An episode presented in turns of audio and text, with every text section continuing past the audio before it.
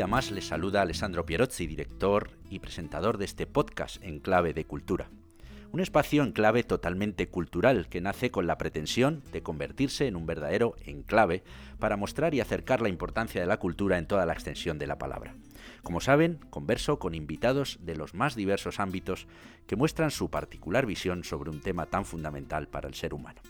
En nuestro episodio de hoy hablaré con una persona a la que admiro mucho y que debo confesar me da mucho respeto entrevistarlo por su talento, su trayectoria y por su voz, porque debo confesar que estoy fascinado desde hace años por su forma de transmitir las cosas.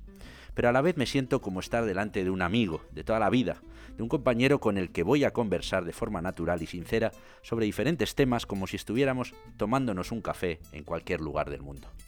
Todo eso es nuestro invitado de hoy, la suma de una mente y un corazón repletos de música, literatura, cine, radio y anécdotas que le hacen ser una personalidad abierta al mundo, sin fronteras ni recovecos.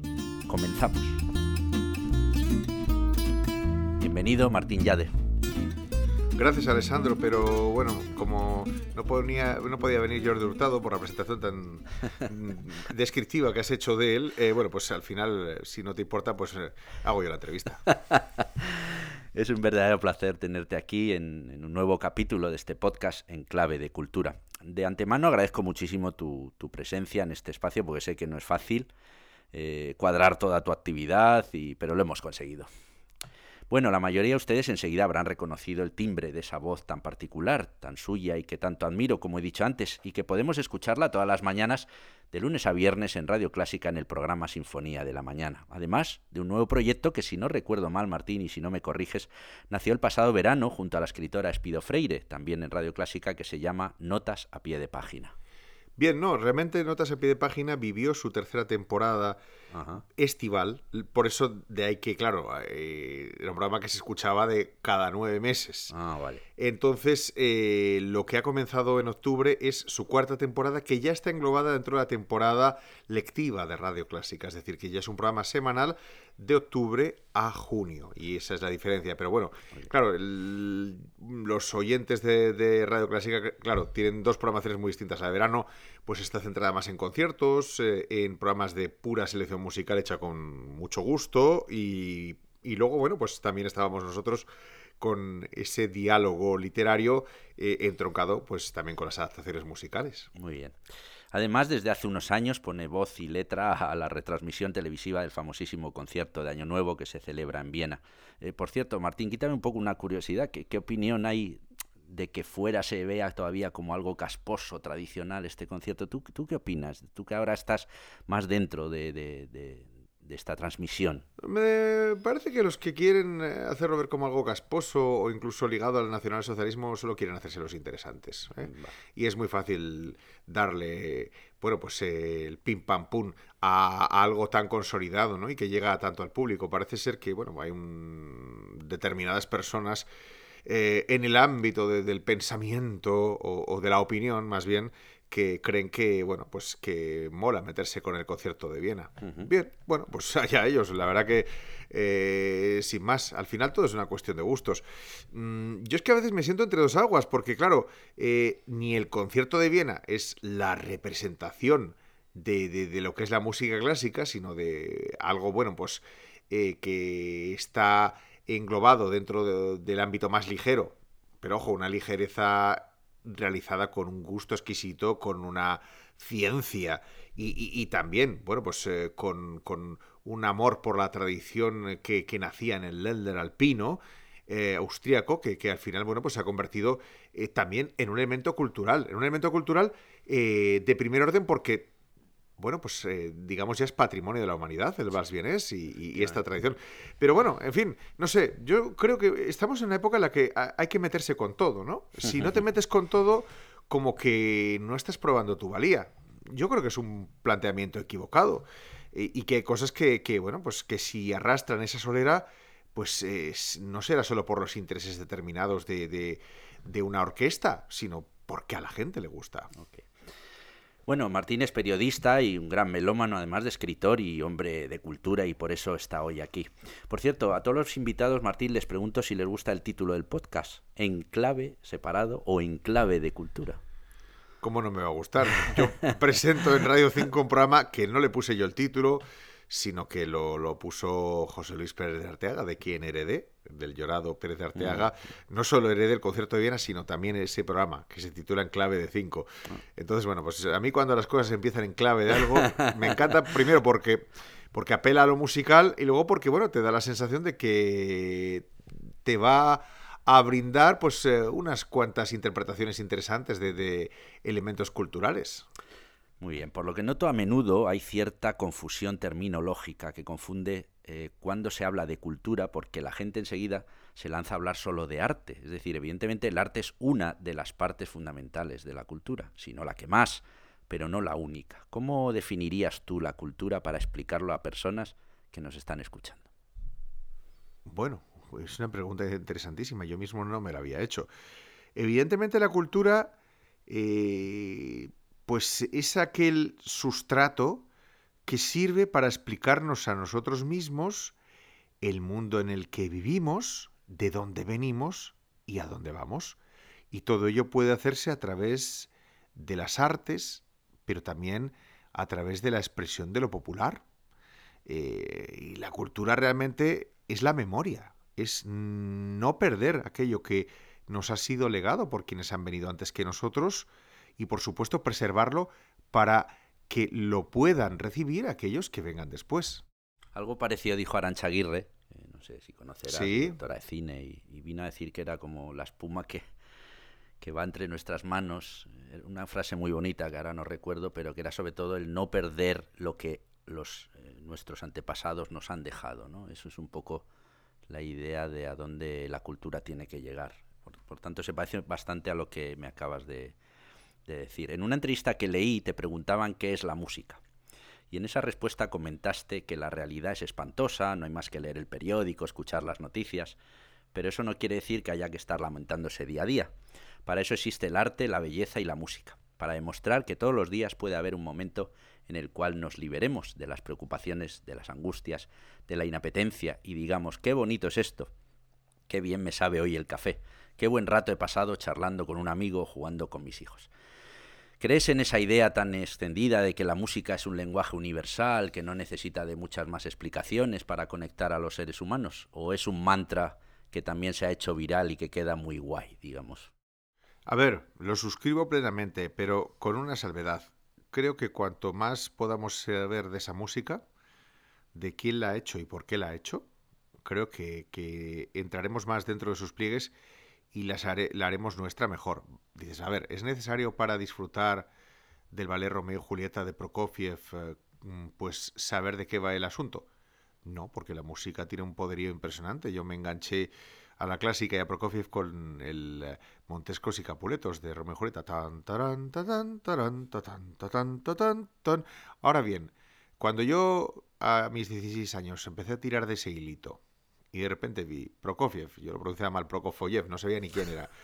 Y de repente me entero que es un compositor soviético, pues que, que tuvo la peculiaridad de que abandonó Rusia justo cuando se iba a producir la revolución, que tardó 20 años en volver, que llevó justo en las vísperas de las purgas estalinistas, que ya no pudo salir más del país, que al final, como otros compañeros, eh, pues se vio sentado en el banquillo de los acusados, acusado de formalismo y antipopulismo por Zdanov, el ministro de Cultura stalinista, y que muere el mismo día que Stalin, digamos, eh, con bueno, pues su mujer, su primera mujer, en un gulag, condenada a ocho años solo por ser extranjera, era española, no pudo ayudarla, y, teniendo que verse obligado a dar pasos mm, con, mm, eh, bueno, pues de plomo, con pie de plomo. ¿Por qué? Porque, claro, de repente se veía eh, pues en el camino de la sospecha y, tenía que constreñir su propio lenguaje y yo creo que fallece pues con cierta amargura por todo aquello que le estaba sucediendo. Eso por un lado. Eh, por otro, pues eh, Romeo y Julieta de Prokofiev se basa en la tragedia inmortal de los amantes de Verona, adaptada en infinidad de ocasiones por Berlioz, por Bellini, Tchaikovsky, Gounod, Boismortier. Entonces, Claro, dices, de repente hay, una riqueza en ese tema increíble. Y el hecho de que Prokofiev quería finalizar Romeo y Julieta con un, final feliz porque no sabía cómo hacer bailar a los muertos. Y al final recibió indicaciones muy serias de arriba de que no se le ocurriese tocar ese clásico, o sea, una amenaza. Y entonces, eh, gracias a la ayuda de los bailarines del Bolshoi y de Galina Ulanova, pues le dijeron, mire maestro, es así como se puede hacer para respetar el argumento original y que, y que los muertos bailen. Entonces, bueno, pues dices, oye, todo eso que, hay detrás mm, mm, convierte para mí la escucha de Romeo y Julieta en algo mucho más fascinante, ¿no? Ligada al periplo vital de quien la escribió y de la historia en la que se basa. Es decir, ¿funciona Romeo y Julieta sin que te expliquen de qué va? Funciona, pero lo otro es como es el placer sumo. Y yo lo comparo a la flor eléctrica que descubrí hace poco en un restaurante asiático. Es una flor que la, la masticas antes de probarla, te dilata las papilas gustativas y las cosas te saben como 10 veces más. Ah, ¿sí? Pues eso es.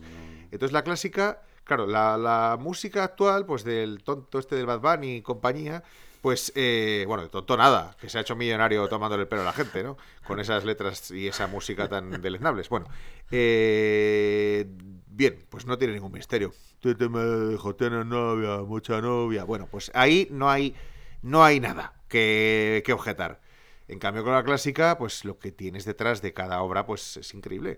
Y, lo digo en muchas ocasiones. Yo, gracias a la clásica, he aprendido idiomas, he aprendido historia, he aprendido de cine. Mira, con Prokofiev me adentré en Eisenstein, por ejemplo. Es decir, que, al final la clásica es el hilo dorado invisible que, que, lo conecta todo.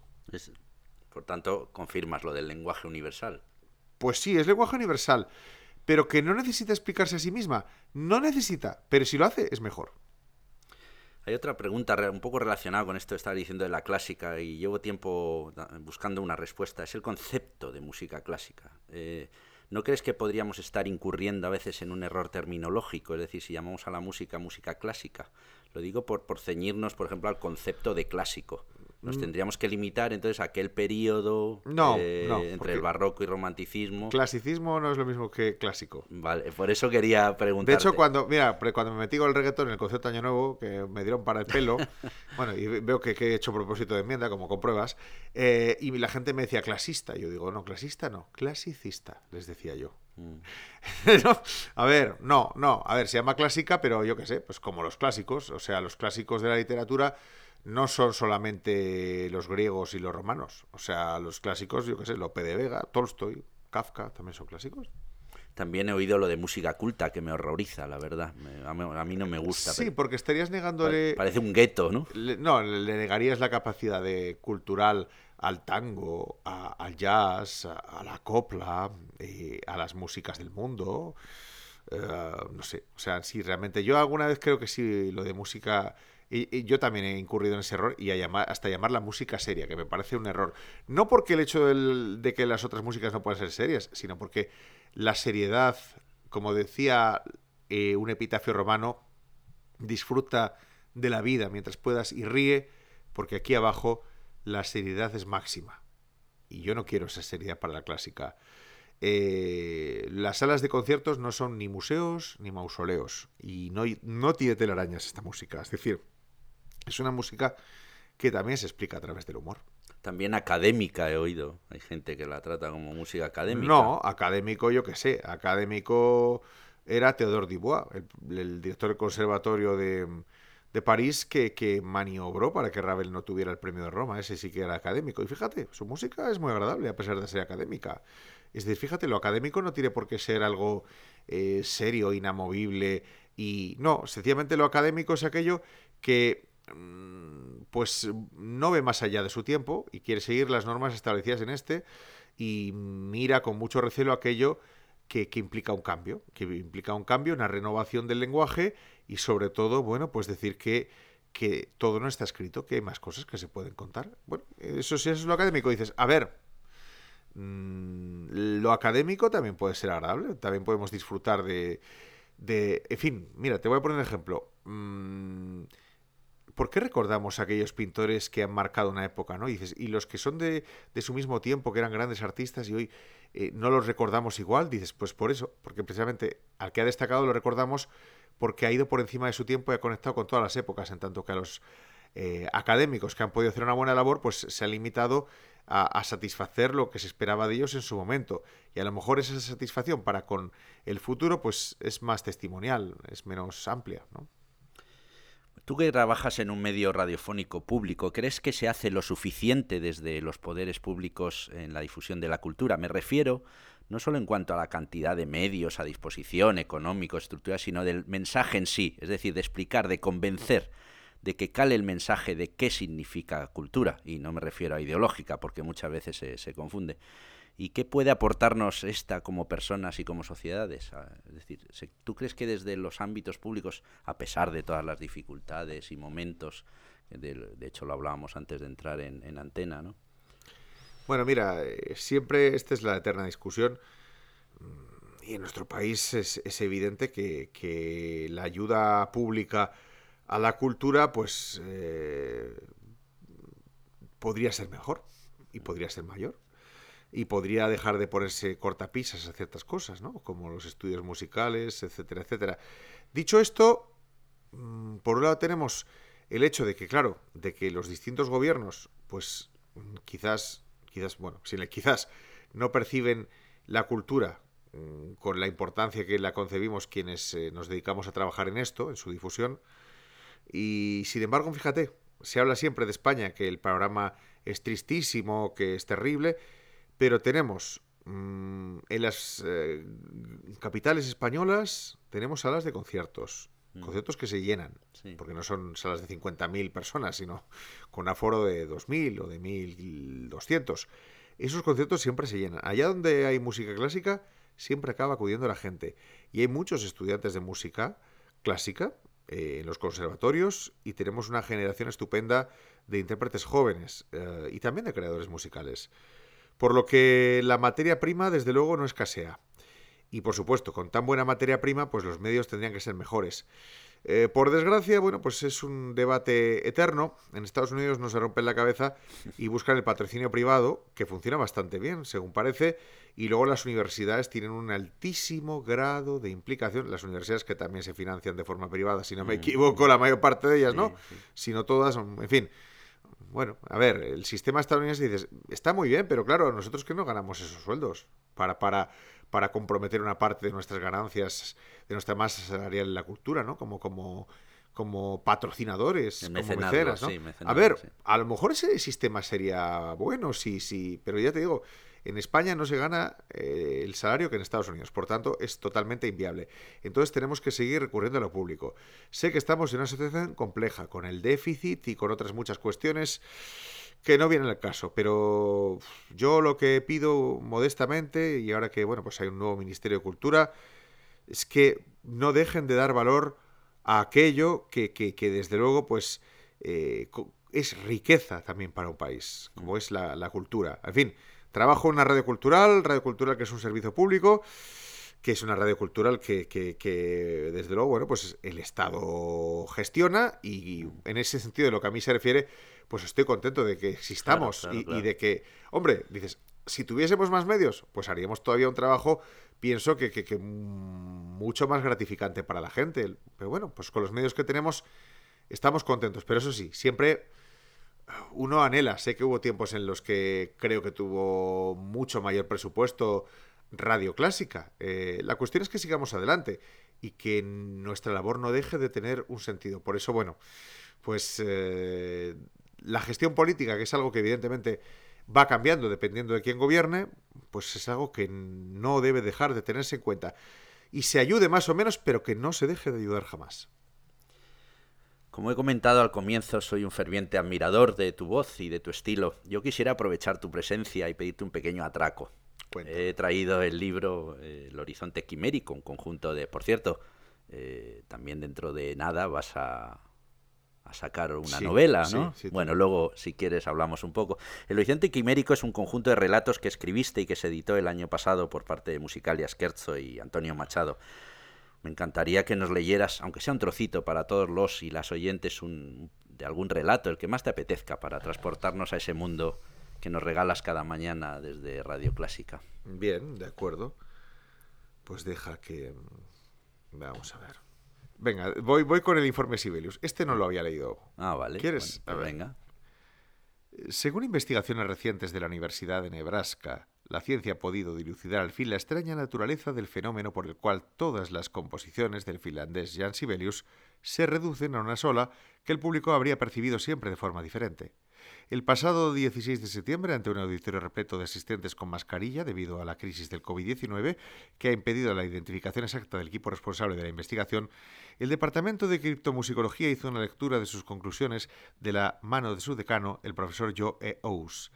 En efecto, anunció Ous, Mediante un novedoso programa de algoritmos desarrollado en colaboración con la Universidad de Nankín, se ha llegado a la conclusión de que la obra musical de Sibelius es una única partitura que al parecer ya escribió como ejercicio en primero de composición en el Conservatorio de Música de Helsinki. La obrita, acaso garabateada a toda prisa la noche anterior, sin duda tras una francachela estudiantil con el único objeto de evitar un cero su autor, fue perdón que tengo que pasar la página, muy bien recibida por su maestro Martin Begelius, ya sea porque el propio Begelius, muy finlandés también, él participó en la misma juerga y no se acordaba del ejercicio de su alumno, o porque de veras aquella música era especial, lo cierto es que el joven estudiante logró colársela la semana siguiente como un nuevo ejercicio. Y así es como comenzó la gloriosa carrera de Sibelius. Después vendrían sus estudios en Berlín con Busoni, y en Viena con Robert Fuchs, y en todos los casos logró endosar sin problema aquella partitura estándar sin que nadie cayera en la cuenta del engaño. Preguntado Ous por este medio sobre si la partitura verdaderamente no presentaba ningún cambio, esta fue su respuesta. Por supuesto, cuando empezó a ser requerido por las salas de conciertos, el compositor tuvo que hacer un esfuerzo para que no lo detectasen. Así que recurrió a la treta de ponerle un título distinto en cada ocasión. Sinfonía número 1, Sinfonía número 2, Lemminkainen, en saga, y siempre funcionaba porque a finales del 19 la técnica de grabación era muy primitiva y no se registraban composiciones orquestales. Por tanto, el público no llegaba a memorizar la obra en un solo concierto, y cuando meses después asistía al supuesto estreno de otra obra del compositor, no recelaban por encontrarla familiar. Claro, es porque suena a Sibelius, se decían. Un caso peculiar, precisó Ous, era el del poema sinfónico Finlandia, que fue prohibido por las autoridades rusas al creer que era un alegato nacionalista. En aquella época, el Gran Ducado de Finlandia era parte del imperio de los Romanov. Sibelius aceptó con sumisión la censura y se limitó a cambiar el nombre de Finlandia por la patria. Pero lo más sorprendente es que los propios censores rusos creyeron que era una obra nueva que había escrito para sustituir la prohibida. Naturalmente, cuando Finlandia se independizó, Sibelius rescató el título original y la reestrenó con gran éxito. Tal vez las conclusiones más chocantes de este estudio atañen al hecho de que el compositor jamás llegase a realizar la más mínima modificación de su partitura sinfónica, ni siquiera al presentarla como un supuesto concierto para violín. Esto demuestra el gran poder de su gestión de la obra, explicó Us. El público asistió al estreno en la creencia de que iba a escuchar un concierto y no le quitó el ojo al concertino durante toda la interpretación. Y claro, este tocó su parte de siempre sin que destacara para nada el conjunto, pero al acabar los asistentes le dedicaron una larguísima ovación. Huelga decir que después de aquello se ha convertido en uno de los conciertos más interpretados del repertorio. Sin embargo, como ha constatado el Departamento de Criptomusicología, Sibelius jamás se atrevió a hacer pasar la obra por una ópera. Está claro que ahí acaso ya hubiese habido algún observador suspicaz que se percatara de que no cantaba nadie. Y claro, lo que menos deseaba Sibelius era que se descubriera su bicoca y tuviera que verse la tesitura de escribir otra obra distinta. Es más, ni siquiera hay constancia de que hubiera sido capaz de hacerlo. Pero quizás lo más llamativo eh, sea el hecho de que algunas obras, como la Sinfonía número 3 y la número 4, fueran enormes fracasos en contraste con las dos anteriores. Sobre eso habría mucho que discutir, precisó otro miembro del equipo de investigación al que por las razones antes expuestas no se pudo identificar. Puede que se tratase del profesor James O'Macahal Andrews. Es probable que el público comenzase a aburrirse de bailarle tanto el agua a Sibelius y que todo fuera un triunfo tras otro. Además, según algunos finlandeses de la época, se le habían subido un poco los humos con el hecho de que su rostro apareciese en los billetes de 100 marcos y el día de su cumpleaños fuera fiesta nacional, y acudieron dispuestos a que no les gustase para nada lo que iban a escuchar, aunque fuera de los siempre. Por eso, pincho. Bueno, no, bueno es que... casi entero, pero casi. Casi. Está precioso. Bueno, no sé qué te parece. Sí, además, Sibelius es un, un autor, la verdad, impresionante, ¿no? Que cada vez... Yo creo que se descubre algo nuevo cada vez que se escucha, ¿no? Pero mira, tengo un resumen. A ver, aquí, ¿qué tenemos? Uy, lo tengo que mirar ya, qué, qué viejito. Ya no te acuerdas. A ver, mira. Eh, por ejemplo, Mozart no muere porque su mujer quema el Requiem. Lo vemos con 50 años. Stravinsky monta una banda de pop para competir con los Beatles. Brahms se hace artista de circo porque se ha enamorado de una bailarina.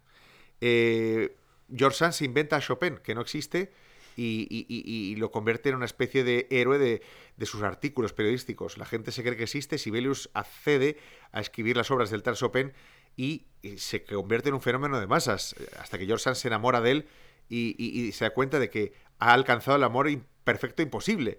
Y decide que lo más prudente era matarlo y tiene que, liquidar a, Chopin. Pero es tarde porque ya hay discípulos por toda Europa.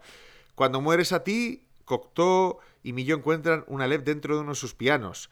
Eh, Wagner descubre que era judío y escribe en secreto una ópera dodecafónica, El Rey David. Eh, bueno, eh, la ingente producción de Händel solo habría sido una apuesta en plan bilbaíno con, con o, plan vasco con, su amigo Matheson. a ver cuántas obras escribe. Y escribe 800, 900. Muchas, muchas. Yo qué sé. Haydn saca toda su ciencia porque hace viajes astrales. Eh, Beethoven recobre, recobra el oído después de estrenar la novena y se da cuenta de que oír es horroroso, no le sirve para nada. Eh, Holst es secuestrado por unos extraterrestres que escuchan los planetas y creen que es un mensaje en clave de, que, en, el cual les pide ayuda. En fin, hay uno dedicado a José Luis Pérez Arteaga en el cielo. Uh, Albeniz lidera una banda de forajidos mexicanos con 10 años. Fantasía pura y dura, lo que, te he comentado antes. ¿Eh? Muy bien, muchas gracias por, este, por, este, atraco. Eh, Perdona, sí, al final te... Es que, digo, ¿dónde paro? Digo, bueno, vamos a dar más detalles. Claro, supongo que los amantes de Sibelos dirán, pero esto es una blasfemia. sí.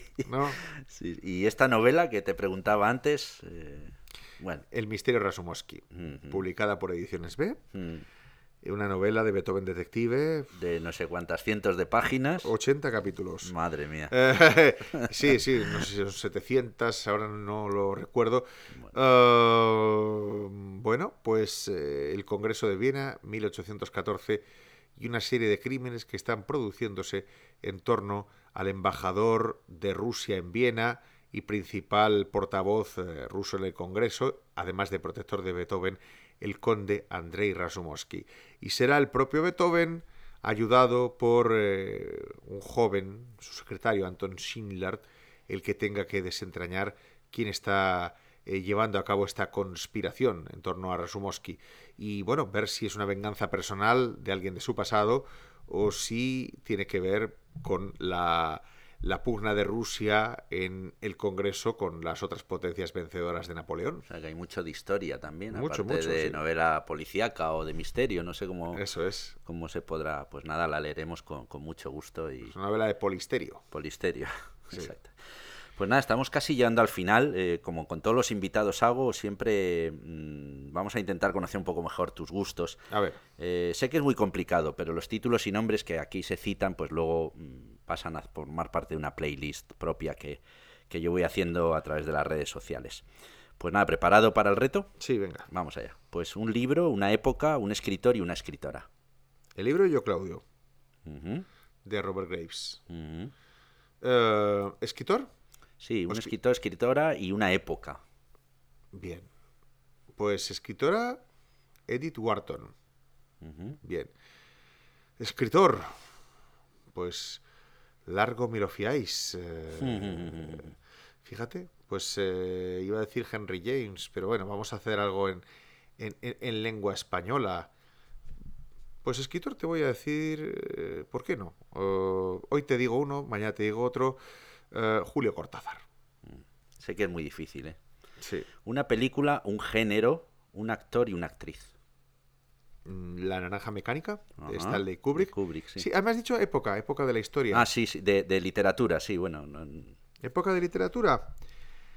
Bueno, pues yo creo que pues, los eh, años 30, o sea, los años previos a la Guerra Civil Española. En España, es, no sé, era nuestra nación del 27, etcétera. Sí, pero no solo ellos, eh, también eh, todavía estaban por ahí eh, Valle Inclán, eh, Machado y, bueno, y Azorín, Pío Baroja, Unamuno, ¿no? Unamuno, sí, sí, ¿no? Tenemos ahí no sé, mucho potencial. No sé, es que el primer tercio de siglo español literariamente, bueno, Ramón Gómez de la Serna y bueno, Ramón J. Sender, porque tengo una inmensa debilidad, no sé.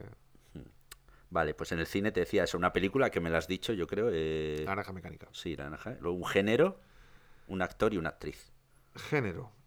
Mm, pues fíjate, me dejas. Mira, pues te, voy a responder. Ya que tengo que escoger género, ¿por qué no el western? Anda. Oye, mm, no tengo un género predilecto, pero te diré que el western, a ver, la ciencia ficción me encanta, pero es que el, el western sirve casi para contar la historia del cine. Mira, desde John Ford, Bath, Betty Sher, eh, Donald Siegel, Howard Hawks, eh, Ruben Mamulian, eh, este, ¿cómo se llama? Raúl Walsh. Y para acabar con, con el que, bueno, pues es. Bueno, también está Clint Eastwood. Y mi película favorita del oeste de todos los tiempos, que es. eh, hasta que llegó su hora, de Mm, Sergio Leone. Sergio Leone. Ahí coincide con mi padre, que es un enamorado de, Sí. del cine de Sergio Leone. Y el primer Morricone, bueno, el primero. Sí, sí, no, El totalmente. Vamos a ver, ahí se. Sí. Morricone ya venía haciendo cosas, pero ahí es cuando, digamos, Sí, sí. eh, se lanza ¿no? al estrellato. ¿Un actor y una actriz? Bien, pues eh, eh, actriz Teresa Savoy, a la cual dediqué mi primera novela, por cierto. Eh, una actriz de culto de los años 70. De cine erótico, no por el cine, es por la interesantísima personalidad. Era una hippie y que podía haber tenido una carrera impresionante y sin embargo se quedó en eso, en figura de culto y figura trágica además. Y de actor, pues... eh, mm, mira, me dejas en dudas que... eh, eh, estaba tratando de pensar eh, en alguno reciente. Bueno, mira, ¿por qué no? Al Pacino. Hombre, uno de los grandes. Sí.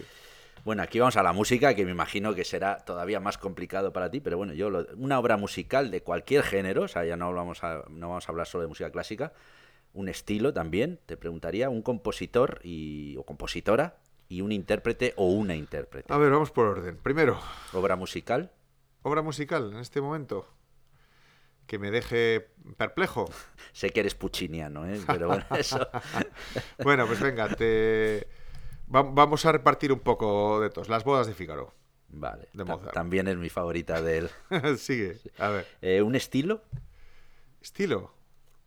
Pues el clasicismo. Claro. Sigue. ¿Un compositor o compositora? Ya como Puccini. Y compositora. Compositora, por ejemplo. mm, Amy Beach. Y un o una intérprete. Pues me O y una intérprete, lo que quieras. eh, Arthur Rubinstein. Ajá. Y. Y. Vamos a cambiar de registro. Vamos a cambiar de. A ver. eh, intérprete Victoria de los Ángeles. Vale.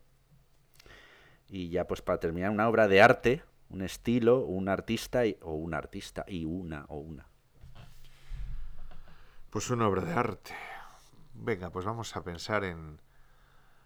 En el bosque de Oma de Agustín Ibarrola, recientemente fallecido. Sí, sí. Estilo, época. Eh, bueno, no sé, me gustan mucho. o sea, me gusta mucho Kandinsky, me gusta mucho la abstracción, pero me gustan también esos impresionistas eh, más rezagaditos que, que surgieron en nuestro país. Me gusta mucho Darío de Regoyos, por ejemplo. Eh, me gusta igualmente la pintura metafísica de Giorgio de Quirico, el surrealismo de Ángeles Santos. ¿Sabes que mi madre se llama Ángeles Santos? La han confundido muchas veces. Ah, qué, qué increíble. Pues mira, mi mujer eh, tiene una historia muy bonita y es que ella vivía en Aravaca en un piso y un día eh, ella tenía una réplica de Un Mundo de Ángeles Santos que está en el Reina Sofía y Mm. entró su casera y le dijo, oye, ¿es ese cuadro es de mi hermana? Anda. Como mi hermana, sí, Angelita es mi hermana. Anda, bueno. Dice, ¿es herma- tu hermana? Y dice, sí. Y dice, pero está viva. Y dice, sí, tiene 100 años. Y se la presentó. Anda, anda. Maravilla. Sí. Sí.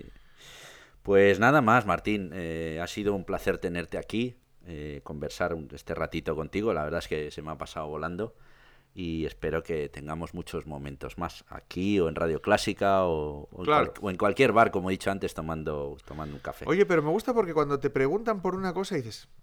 Y dices, pues no sé qué decir. hay- Claro. Hay tantas. Pero bueno, está bien. Sí, sí, Digo, si he dicho esta, pues porque la siento. Puede ser esta o perfectamente otra. Por supuesto. pero bueno, claro. las bodas de Fígaro te ha tocado el corazón. Sí, porque a mí de Mozart es la que más me gusta. o sea, Pues es esa y el Requiem, tengo que Sí, reconocerlo. sí, sí, ¿no? no, pero, pero de bodas- óperas es la que más. Eh, pero es que tú date cuenta. Qué festín. Un número tras otro. Un número tras otro. Sí, en, en una de las entrevistas, creo que fue con Javier Pérez, eh, bibliotecario, me dijo Don Giovanni, que era una de sus obras favoritas. Pero bueno, claro, ahí está el gusto de cada uno. Sí. Pues nada, repito, muchas gracias Martín por este rato y ojalá podamos, como he dicho, eh, seguir repitiendo. Espero que te haya sentido a gusto. Mucho, mucho, Alessandro. Contigo siempre. Muchas gracias. Y nada, un abrazo muy grande. Y viva Mozart. Y viva Mozart. y como en cada programa, en clave de cultura, terminamos con dos frases sobre nuestro tema favorito. Si destruyes toda una generación de cultura, es como si nunca hubiera existido. De George Clooney. Y la cultura es un saber del que no tiene uno que acordarse, fluye espontáneamente. De Diógenes el Cínico, filósofo griego. Hasta aquí nuestro enclave de cultura de hoy. Espero haya sido de su interés. Quedan citados para una nueva entrega en la que seguiremos conversando con nuevos invitados o invitadas sobre cultura y mucho más. No falten a la cita. Gracias por estar ahí.